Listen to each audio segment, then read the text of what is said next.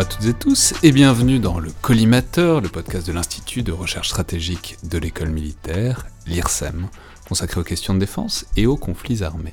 Je suis Alexandre Jublin et aujourd'hui pour cette nouvelle édition du format Dans le viseur, j'ai le plaisir de recevoir François Narol, que les gens qui suivent, disons, le petit monde euh, militaire sur Twitter connaissent bien, qui est officier de marine, qui quitte d'ailleurs euh, la marine ces temps-ci, donc c'est en quelque sorte euh, un adieu et un merci, enfin un au revoir en tout cas, et qui est ici aujourd'hui pour nous raconter alors une opération et en même temps pas exactement une opération, en tout cas un déploiement et un épisode au cours d'un déploiement. Alors je crois que c'est en 2016, donc vous êtes marin, c'était évidemment sur un navire, du coup vous êtes surfacier, vous n'êtes pas sous-marinier, mais donc euh, c'était sur un navire en 2016 en Méditerranée. Alors peut-être dites-nous euh, si vous pouvez nous le dire. Commencez peut-être par le nom du navire? Bonjour et merci. Exactement. Alors c'était en 2016 en Méditerranée sur un bateau qui est un peu particulier dans la marine qui s'appelle le Dupuis de l'Aume, qui est un bateau qui fait du renseignement. Alors euh, on ne détaillera pas forcément euh, l'ensemble des, opérations du bateau, mais globalement on est en Méditerranée en 2016 et les points de tension ne manquent pas autour de la Méditerranée. Alors c'est la beauté de la Méditerranée. Il y, a, toujours, quelque, chose à faire. quelque chose à faire. Et globalement, on y est. On sait qu'on va y rester pendant plusieurs mois dans le cadre de cette opération qui consiste euh, bah, pour nous à promener nos capteurs euh, le long de ces différents points de tension ou d'intérêt pour nous. Oui, c'est pas, vous n'avez pas une opération, une frappe hyper ciblée, il s'agit de promener vos grandes oreilles pendant un certain temps. Et alors là, on constate bien, on va dire, le renseignement euh, répond à différents tempos. Euh, parfois, euh, effectivement, on appuie une opération très très ponctuelle. Dans le cadre de cette mission, on est plus sur une collecte de renseignements en temps réel, mais qui sera exploitée pour euh, venir augmenter notre connaissance de la zone, des différents conflits en cours, auxquels on ne participe pas forcément d'ailleurs en tant que belligérant, mais qui nous permettent de comprendre ce qui se passe pas loin de chez nous finalement. alors du coup, ça ressemble à quoi le, le rythme sur un, enfin, déjà, combien de temps est-ce que vous partez? C'est-à-dire, quand vous, quand vous dites que vous baladez, enfin, que vous vous baladez, que vous restez un certain temps sur zone, c'est combien de temps? Et puis ensuite, si justement c'est pas connecté à une opération, un déploiement, un soutien opérationnel très précis, euh, c'est-à-dire comment est-ce que ça s'organise Enfin, c'est pas la croisière s'amuse, mais c'est, c'est, c'est, c'est, enfin, comment est, comment est-ce qu'on sort Comment, voilà, comment est-ce que, dans quelle temporalité est-ce qu'on fonctionne sur un navire comme ça qui est là pour un certain temps euh, On sait pas forcément combien de temps. Alors, c'est intéressant et puis ça revient d'ailleurs à une logique que, connaissent tous les, surfaciers, tous les bateaux. Euh, il y a différents tempos à bord et, le, premier tempo, alors pour répondre tout de suite à, cette question, c'est une mission qui dure à peu près 4 mois, un peu plus. on part de Brest puisque le bateau est basé là-bas. Euh, et, puis il y a deux équipages sur ce bateau, donc ça, joue aussi un rôle assez particulier. On sait qu'on va faire la mission à fond, jusqu'au bout, et puis qu'à la fin, on va passer la main à un deuxième équipage qui va venir euh, faire le deuxième volet finalement de cette mission, prolonger la présence d'autant euh, de mois avant de rentrer le bateau à Brest pour suivre une phase d'entretien, etc. Et puis c'est un cycle qui se répète quand même assez régulièrement. Euh, ce qui, pour la petite histoire d'ailleurs, euh, est un peu particulier, c'est que j'ai passé deux fois euh, le, le, détroit de Gibraltar dans ma vie, mais deux fois dans le même sens.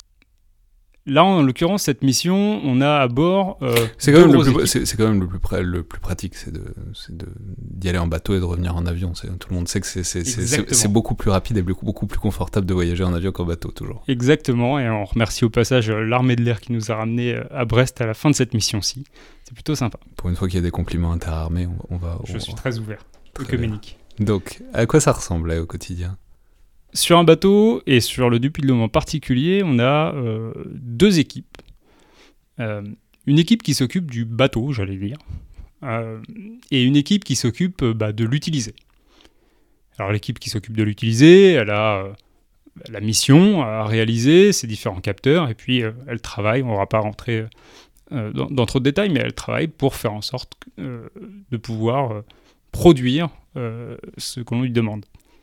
Mais cette équipe, elle, est dépendante, bien sûr, euh, pour euh, ne serait-ce que vivre euh, du bateau. elle n'est pas du tout séparée, on vit ensemble, on fait partie du même équipage, mais simplement des marins sont plus spécialisés dans la conduite du bateau. Alors on retrouve bien sûr les mécaniciens. on a besoin de, produire, de faire avancer le bateau, mais aussi de produire de l'électricité, de l'eau, etc. On retrouve une petite équipe médicale, évidemment une équipe très importante de soutien vie. Alors vie, c'est-à-dire nourriture, euh, d'abord. Parce que quand on part 4 mois, il faut manger. Euh, J'imagine que même si on part moins longtemps. Mais... Oui, et globalement, de toute façon, c'est quelque chose qu'on oublie rarement dans la marine. On pense toujours à faire ça d'abord. et puis, évidemment, une équipe qui s'occupe de conduire le bateau. Alors, conduire le bateau, ça s'appelle en langage peu dans notre jargon être chef de car. C'est un jargon marin d'ailleurs, maritime, c'est pas un jargon spécifiquement militaire. Et le chef de car, il a deux missions. Euh, sur euh, donc un petit lieu qui s'appelle la passerelle, c'est l'équivalent de la tour de contrôle euh, du bateau. C'est généralement l'endroit où on voit les vitres parce qu'il n'y en a pas beaucoup sur, sur un bateau, il n'y a plus beaucoup de hublots. Ça, on peut le dire, c'est la, grande tragédie de nos jours, c'est que les bateaux, sont, les, les, bateaux sont de, les navires, pardon, de la marine nationale sont de plus en plus euh, fermés, ça ressemble de plus en plus à des vaisseaux spatiaux pour des raisons de furtivité qui sont tout à fait explicables. Mais du coup, ça fait qu'on a de plus en plus de mal à prendre l'air. Mais donc, même sur, même sur ces navires-là, il y a quand même une surface où il faut un peu voir où on va. La surface vitrée qui est donc la passerelle sur. Exactement. Alors, euh, pour euh, la petite histoire, on était jusqu'à quand je suis rentré dans la marine, il y a une dizaine d'années, euh, on avait encore des équipes assez importantes en passerelle. Moi, j'ai conduit des bateaux où on était 5 ou 6 en passerelle en permanence. Euh, et je ne parle pas de situation spécifique. sur le Dupuy de l'Homme, c'est un bateau qui est très moderne, très récent, construit aux normes civiles. Et dans le civil, on sait très bien que ce qui coûte de l'argent, c'est le personnel. Et on va essayer de réduire cette quantité de personnel. donc bah, ce, navire de la Marine nationale bénéficie de ces progrès-là d'automatisation principalement, euh, d'un certain nombre de tâches. Et donc, on a une équipe réduite, euh, réduite en général à un adjoint et un chef de car.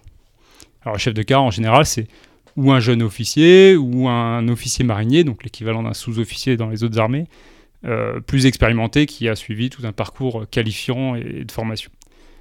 c'est le même métier a priori que de conduire un bateau de croisière ou un bateau euh, un pétrolier ou quoi que ce soit. Mais il y a des spécificités parce qu'évidemment, on est sur un bâtiment militaire et euh, bah, il y a des petites choses à savoir en plus.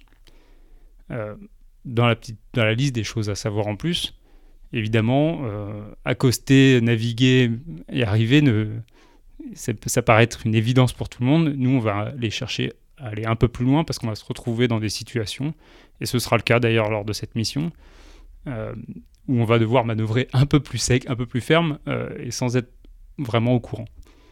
Et ça, on s'y entraîne euh, beaucoup, on s'y entraîne dès qu'on a un peu de temps. Alors ça tombe bien, puisque quand on est lors de, dans ce genre de mission, on reste souvent dans une zone euh, assez définie, on va pas très vite pour pouvoir exploiter au maximum nos capteurs pendant longtemps.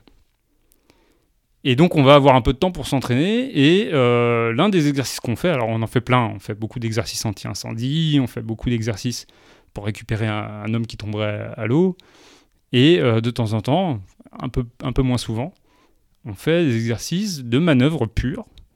Euh, alors là, c'est le, reste parlera, je pense à tous les marins qui ont été euh, chefs de car ou en passerelle en tout cas. c'est un exercice qui parlera probablement d'ailleurs à tous ceux qui ont été aussi pilotes d'un avion ou d'un aéronef, parce qu'en fait la logique est la même on va essayer de récupérer deux bouts de bois, euh, ce qu'on appelle un croisillon. Donc on a fait un petit assemblage, on fait confiance à nos mécaniciens pour euh, créer des petits assemblages avec des petits dessins.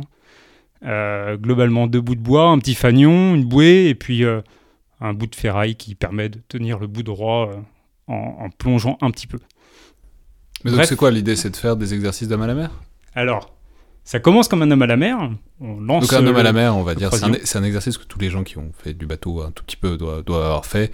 Il faut savoir quand il y a quelqu'un qui tombe à l'eau, comment se positionner par rapport au vent et à la houle, disons, pour pouvoir le récupérer en sécurité. Ce qui n'est pas toujours si évident que ça. Euh, voilà. Exactement. Euh, et d'ailleurs, la première, euh, ce qu'on appelle la première passe, la première fois qu'on va jouer cet exercice, on va le faire comme un homme à la mer. Donc, on lance l'assemblage étrange de bouts de bois et de, bouts de chêne euh, à la mer. Quelqu'un crie pour exercice, un homme à la mer, et puis la personne qui était actuellement en train de manœuvrer tranquillement le bateau ce jour-là, on dit être de quart, euh, va faire sa manœuvre. Vous n'êtes pas prévenu à l'avance? Alors, c'est une sorte de surprise. ça peut, et puis parfois non. ça dépend. ça peut même être qualifiant. C'est-à-dire que ouais, c'est-à-dire ça fait partie de la confiance générale que le pacha, le commandant, a dans son chef de car. Il faut savoir que le chef de car, c'est le délégué direct du commandant pour la manœuvre, etc. Donc parfois il vous prévient pas, on le fait, et puis si ça se passe pas bien, euh, peut-être euh, devoir le refaire rapidement pour lui montrer qu'en fait on mérite toujours sa confiance, c'est normal. Et euh, du coup, vous, c'est-à-dire dans ce truc, dans cette espèce de temps long que vous nous décrivez, où ben voilà, on s'entraîne un peu, on promène les capteurs, etc. Vous attendez, vous craignez ce genre de truc, ou vous avez envie, enfin, je sais pas, au quotidien, quoi. C'est-à-dire comment est-ce qu'on imagine ce moment d'entraînement, puisque a priori vous n'allez pas essuyer des raids aériens, vous n'allez pas euh, voilà est-ce qu'on comment dire est-ce qu'on attend ces espèces de mini événements qui vont rythmer euh, la mission ou est-ce que on, a peut-être envie euh, parfois que ça tombe pas tout de suite comment est-ce qu'on appréhende ça?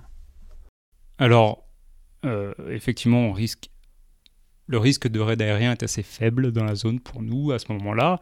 Néanmoins, le risque général n'est pas, totalement absent et, et d'ailleurs, l'avenir montrera qu'il y a parfois des tensions qui, se rapprochent du bateau.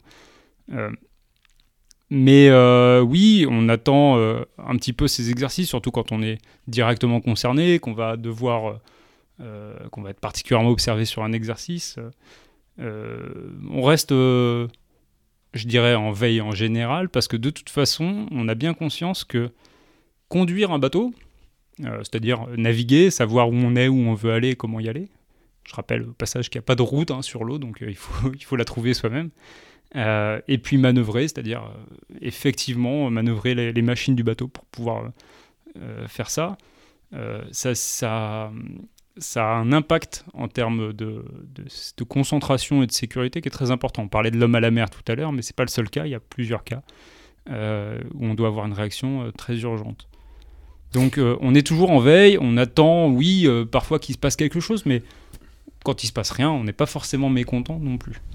Et alors l'histoire que vous allez nous raconter, donc euh, on a compris que c'était un récit d'entraînement, mais c'était hum, ça se passait comment Enfin déjà comment est-ce que ça s'est passé Vous allez nous le raconter, mais euh, surtout à quel moment ça s'est passé? Est-ce que vous attendiez? Est-ce que c'était au début? Est-ce que c'était au milieu? Est-ce que c'était à la fin de la mission C'est-à-dire comment est-ce que ça s'est inscrit pour vous dans votre expérience de cette mission-là sur le Dupuis de l'Homme alors c'est exactement euh, ce qu'on disait à l'instant. Normalement, euh, le premier ne s'y attend pas forcément. On fait un exercice de à mer et puis ensuite ça déroule. On peut faire plusieurs passes, etc. Et là c'est très intéressant parce que c'est exactement ça la, disposition dans laquelle j'étais. Moi je savais euh, que j'allais devoir le faire ce jour-là parce que je n'étais pas le premier à passer. On m'avait prévenu la veille, ce qui n'est pas toujours le cas, vraiment pas. Mais là il y avait une particularité, c'est que euh, je disais tout à l'heure que les, pilotes euh, pouvaient euh, retrouver l'expérience. Les, pilotes dans les, en avion ont toujours deux modes en gros de navigation. Ils ont ce qui s'appelle la navigation visuelle et la navigation aux instruments. Et ben dans la marine, sans aller jusqu'à le codifier de la même façon, on a un peu la même chose. On a quelques instruments quand même qui nous permettent de naviguer, les indicateurs de vent, mais, d'abord le cap. Donc moi je le sais, et on m'a demandé un truc un peu particulier euh, qui va me déplaire au début. Euh, on a l'habitude d'essayer d'exercer son sens marin, c'est-à-dire un peu une sorte de feeling, d'intuition, où on se dit, euh, allez, je pense qu'en mettant la barre 10 à gauche à ce moment-là, ça va le faire, à peu près. Et puis souvent, ça le fait à peu près, et on s'en contente. Et voyant que j'étais un peu trop à son goût, en tout cas dans l'à peu près, mon commandant, la veille, me dit euh, François, demain, on va faire un croisillon, donc c'est le nom qu'on donne à ce type d'exercice. Euh, tu vas le faire, mais tu vas le faire euh, aux instruments, en calculant. Et je veux que tu prépares et que tu calcules tout ça avant. Bon, je ressors de, son, de sa chambre, de son bureau. Ah, ça veut dire qu'il va falloir faire des maths, quoi. Ouais. Alors autant dire que je suis pas dans une joie la plus intense. J'ai connu des joies plus fortes dans ma vie. Euh, à ce moment-là. Euh, et comme souvent, il se reconnaîtra euh, quand je suis pas d'une joie intense sur ce bateau, je vais voir le second du commandant pour pleurer dans son bureau, enfin pleurer, chouiner et dire le commandant il abuse, il ne comprend pas. Franchement, d'habitude je le fais à peu près, mais ça va, ça passe. le second, c'est le second du commandant, hein, pas le mien, donc il, a la position du commandant, mais il me connaît bien. Il me dit bon écoute, euh, en fait c'est pas une question, donc tu vas le faire, mais tu peux le faire en fait, c'est facile. regarde. Euh, et donc il m'a donné quelques conseils, une sorte de mini cours, euh, ce, qui est, ce, qui est, intéressant en termes de transmission. et donc me voilà avec mes, mes feuilles, mon tableau Excel, ma calculatrice, mes petits cahiers, mes petits calepins, et, puis pour calculer la manœuvre du lendemain. Et alors en fait effectivement, il y, y, a une manœuvre, on essaie de prendre en compte euh, des, choses qui, sur le papier, sont assez simples, mais, mais euh, mises bout à bout, sont assez complexes. Donc le bateau a une vitesse, il va devoir faire globalement un, demi-tour, continuer un peu sa course, puis un autre demi-tour.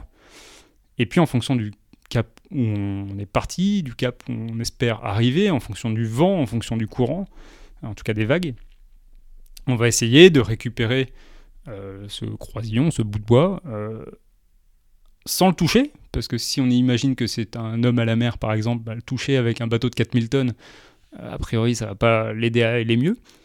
Euh, mais en faisant en sorte que le bateau se rapproche progressivement grâce au vent, ce qui veut dire qu'on se met au vent, entre le vent, entre l'origine du vent et, euh, ce croisillon, stoppé, sans qu'on ait une, et puis on se laisse en avant sur l'objet flottant. Exactement. Mais alors, et du coup, bon, ok, vous n'êtes pas hyper joyeux. Euh, mais en plus, il y, a un truc, il y a combien d'hommes sur le Depuis de l'Homme Alors, sur le bateau, euh, on est en mission une centaine. 100. Euh, ouais, ça veut dire que si vous foirez, vous foirez devant 100 personnes. Quoi. Exactement. Ouais. et d'ailleurs, c'est une bonne école du commandement pour le chef de quart de toujours se rappeler qu'il n'est pas tout seul. alors, la petite particularité, je vous disais tout à l'heure, on, est 100, on est 100 sur le bateau, on est deux en passerelle en temps normal. Euh, mais on n'est pas en temps normal. C'est-à-dire que quand il y a une situation de ce genre, euh, il y a évidemment un certain nombre de renforts qui viennent nous aider euh, et nous observer aussi. parmi les gens qui nous observent, on a, on a nos camarades chefs de car qui peut-être viennent de faire super bien juste avant ou, moins. Donc, et là, vous étiez combien donc, donc en passerelle, dans ces cas-là, on est, on va dire, une douzaine il y, a une douzaine qui regardent par-dessus votre épaule pour voir euh, où et comment vous foirez. Mais alors, ils nous aident. Ils nous aident, euh, évidemment. C'est-à-dire ah, Mais du coup, s'il y a 12 personnes qui donnent leur avis, c'est pas forcément d'une grande aide. Si? C'est là où il faut s'organiser et où on, reprend très vite. Ce qu'on peut perdre éventuellement quand on est que deux en passerelle. Une aptitude qu'on développe très largement sur euh, d'autres bâtiments où on est plus nombreux, c'est qu'on est un véritable chef d'équipe. donc les gens nous aident, ils ont des habitudes, on les forme, on les briefe. Euh, en général, on n'a pas le temps de les briefer spécifiquement à ce moment-là, mais il faut rapidement leur donner des consignes pour qu'ils nous aident et qu'ils soient effectivement pas des vecteurs d'entropie qui viennent pas dans nos pattes. Euh, et c'est par exemple observer le côté opposé. Donc par exemple, parce qu'on n'oublie pas qu'on est sur la vraie mer, on n'est pas dans un simulateur, il y a d'autres bateaux. Euh, au début, alors évidemment, quand on le fait, on décide de le faire à un endroit où on gêne personne. Mais enfin, il peut y avoir un bateau qui se rapproche. Euh, donc c'est important qu'on ait quelqu'un qui va surveiller ce qu'on ne fait pas pour euh, voir euh, ce qui se passe. Donc du coup, vous vous retrouvez, donc vous devez faire un exercice en faisant des maths, donc vous devez avoir préparé votre truc avant, et puis en même temps, vous vous retrouvez à devoir manager vos 12 camarades en leur disant de, de, faire des trucs pour vous aider sans vous gêner, et en même temps, vous, il faut que vous restiez dans vos calculs en même temps. Alors dans la douzaine, il y a quand même deux qui peuvent pas me gêner. hiérarchiquement, ils ont ils peuvent pas me gêner puisqu'ils peuvent me donner des ordres. c'est quand même le commandant et son second. Euh, mais je sais que eux, par contre, je dois euh, faire attention à faire ça bien devant eux pour, pour que ça marche. Euh, donc effectivement, je gère ma petite équipe à ce moment-là. on a sur le bateau, en, en, situation normale, un pilote automatique, c'est-à-dire qu'on règle le cap et il le tient tout seul. Là, on va prendre la barre en manuel. alors, c'est pas une barre à roue en bois comme comme euh, dans les films, hein, on est sur un petit joystick. Euh, on va demander à quelqu'un de prendre les machines aussi en, direct parce que on va devoir faire des écarts de, avant-arrière sur chacun des moteurs, mettre le propulseur des traves. Donc, on va vraiment utiliser toutes les capacités manœuvrières du bateau pour le, pour le faire. Euh, j'ai préparé mon, petit, mon idée de manœuvre, hein, mon petit schéma, mes calculs, mes mathématiques. j'ai calculé le vent, etc. Alors, on n'est jamais exactement dans la situation qu'on avait prévue, mais on se rend compte que quand même, ça tombe pas très très loin. On lance, je fais la manœuvre, et ça marche. et ça marche. Alors, moi qui n'étais pas très content hier, la veille, en train d'expliquer au commandant que, bon, oui, mais ça marche d'habitude pas trop mal, bah là, ça marche très bien. donc, il a raison. Et moi, j'ai tort. Euh, ce qui est un, une bonne leçon générale dans la marine nationale, c'est que d'une manière générale, c'est rare d'avoir tort, euh, d'avoir raison contre le commandant. Alors déjà, c'est un euh, c'est une mauvaise habitude à, ne pas prendre. Et puis en plus, sur les faits, effectivement, il a plus d'expérience que moi, et, évidemment, et puis ça fonctionne. et puis ça prend une, une petite leçon de se méfier de son ego en général. Ouais, de pas succomber au flou artistique. Exactement. Alors c'est euh, moi ce que j'en ce que j'en retire parce que évidemment euh, deux bouts de bois, quelques calculs de, de maths, une calculatrice, c'est évidemment pas ce qui fait euh, la conduite d'un bateau. Mais c'est un petit exemple que, que, je tenais à raconter et vous, vous avez eu la gentillesse de, de rappeler que j'avais passé un certain temps dans la marine, j'arrivais à la fin de, de mon service maintenant et, et c'est vraiment un exemple, une illustration de, de ce que j'en garde. Euh, ça s'apprend, ça se calcule. Euh, on a des cours, on a des formations, on a des écoles, on a beaucoup d'écoles. Euh, d'ailleurs, beaucoup des marins dans la marine sont destinés à un moment donné de leur carrière à repasser en école pour apprendre ou pour enseigner des choses. Donc, en permanence, on a des formations, on essaie de les mettre en, en application et je pense vraiment qu'on ne naît pas marin, euh, on le devient, ou on peut le devenir en tout cas. Il faut évidemment de la volonté, mais euh, évidemment euh, appliquer des, techniques, des pratiques qu'on nous enseigne. Et, ça, c'est pas un truc de surdoué, c'est un truc. Exactement. Ça tombe bien d'ailleurs, parce que j'aurais pas pu le faire. non, mais ça, ça, quand on fait ce que, ouais, la morale de l'histoire, c'est quand on fait ce qu'on vous dit, en général, ça se passe bien. Ça se passe pas mal, et puis surtout, ça dégage du de, l'attention, de la concentration pour autre chose. Et euh, ça me sera directement utile sur le même bateau, euh, quelques semaines plus tard, on va se retrouver euh, plus proche d'un des points de tension méditerranéens, confronté à une situation qui était très imprévue, avec un trafic, c'est-à-dire plusieurs bateaux sur l'eau, pas loin de nous, pas prévu, pas franchement sympathique, dont certains sont vraiment pas sympathiques du tout, se rapprochent et il va falloir sortir euh, de, cette euh, comment dire de cette amas de, bateaux. Et là, c'est là où on se rappelle tout de suite de cet entraînement, de ces techniques qu'on a apprises, y compris des maths, Parfois, euh, c'est des petits chiffres euh, simples de se rappeler que tel coefficient à utiliser, qu'on multiplie rapidement dans sa tête ou sur un coin de, calculatrice en passerelle, euh, va nous permettre de retrouver la bonne route. c'est des entraînements qu'on a fait quand on a fait un ravitaillement à la mer, quand on a fait un exercice pour prendre une jolie photo où on s'aligne bien tous, tous les bateaux, quelques temps avant. Et bien là, on va pouvoir le mettre en application, on va le mettre en application rapidement, dans une situation qui est quand même potentiellement un peu euh, de, petites crises, ou en tout cas on est, on est euh, particulièrement concentré, mais en même temps avec un certain stress. Euh, donc donc on voit tout de suite que ces entraînements, ils sont pertinents, ils sont utiles, et on les met rapidement en général en application. Merci beaucoup François Narol. Merci.